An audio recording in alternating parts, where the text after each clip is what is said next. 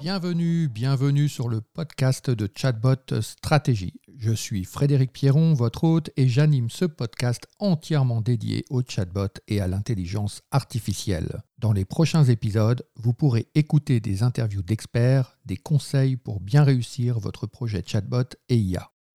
À présent, démarrons ce premier épisode qui est une petite réflexion comparant chatbot et SVI, serveur vocal interactif.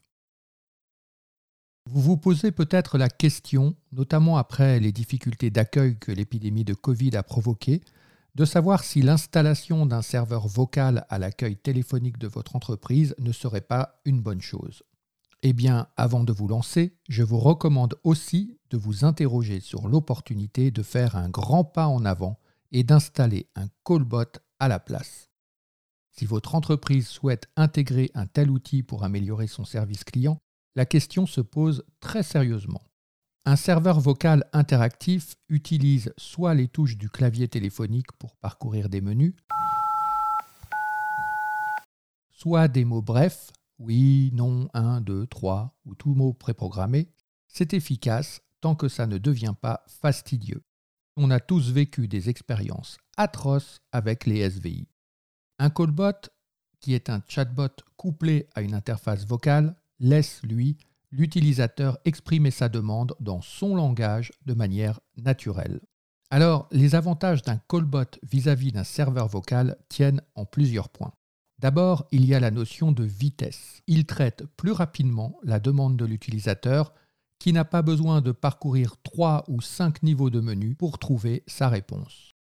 Il y a l'avantage de la quantité. Il est en effet capable de gérer de plus nombreux cas. Un callbot peut traiter une centaine de questions différentes, voire plus s'il est correctement entraîné.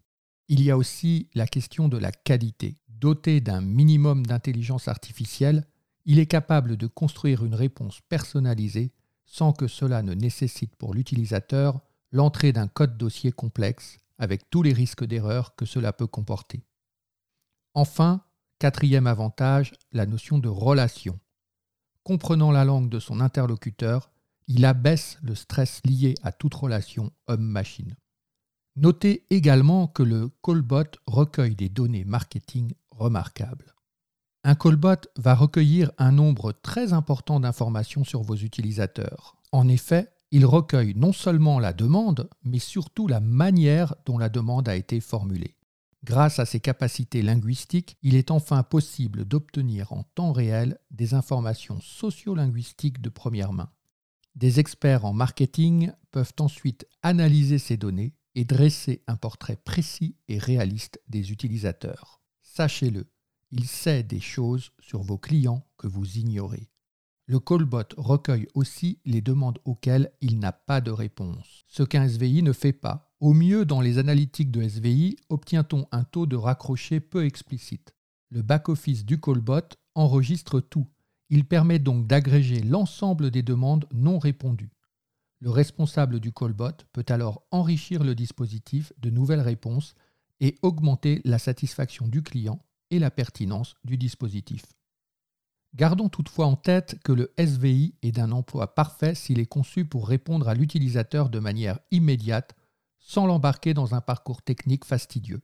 Par exemple, une assurance peut mettre en place un SVI pour fournir une attestation scolaire une demande, peu de menus, une seule fonction, le SVI sera suffisant et très performant. Cependant, si les besoins sont plus nombreux, l'enrichissement d'un SVI posera toujours problème à cause de sa logique arborescente. Cela implique en effet de revoir tous les parcours conversationnels, de créer de nouveaux menus, sous-menus, etc. Et par ailleurs, le SVI a une limite dans son offre. On ne peut imposer à ses utilisateurs de devoir choisir parmi des dizaines de menus et de sous-menus avant d'obtenir une réponse. C'est laborieux et cela nuit même à l'image de votre marque. Le SVI connaît donc une limite d'offre de contenu qu'un callbot est à même de gérer. Ajouter des questions et des réponses consiste seulement à accroître les connaissances du bot sans nécessité de revoir la structure de l'information. Un SVI qui ne remplit pas sa tâche peut éventuellement proposer à l'utilisateur un contact humain. Cependant, le conseiller qui va prendre la suite de l'appel va devoir faire répéter à l'utilisateur sa demande in extenso avant de pouvoir lui répondre. T'as payé toi Service client d'Orange Mobile, bonjour, votre numéro de client s'il vous plaît. Euh, Je l'ai déjà donné tout à l'heure. Oui, bah si moi je dois me rappeler de tous les numéros de clients, je passe en dit de l'auberge. hein. Oui, bon, alors c'est lui. Au contraire, un callbot va transférer le client vers un conseiller en liant l'historique de la conversation. Autrement dit, le conseiller peut rapidement lire la conversation qui a eu lieu entre le callbot et son client et comprendre rapidement la demande. Le client ne doit pas repartir de zéro, il est déstressé et l'image de marque de l'entreprise en est grandie. Mon verdict, si le SVI a encore de beaux jours devant lui, parce qu'il fait partie de notre environnement, avec ses défauts et ses qualités aussi, le callbot est évidemment le futur. Sa capacité à engager une conversation avec le client et à gérer de nombreuses demandes sans imposer à son interlocuteur un parcours technique garantit une expérience client remarquable. L'opportunité de recueillir des analyses et des données en profondeur est également un atout important. Voilà pour une première comparaison rapide entre Callbot et SVI. Je vous laisse réfléchir. Si vous avez des commentaires, n'hésitez pas à les laisser sur le site de chatbotstratégie.com. Et si vous avez aimé le podcast, n'hésitez pas à vous abonner et à le partager à toutes les personnes qui ont envie de se lancer dans l'aventure des chatbots. À très bientôt.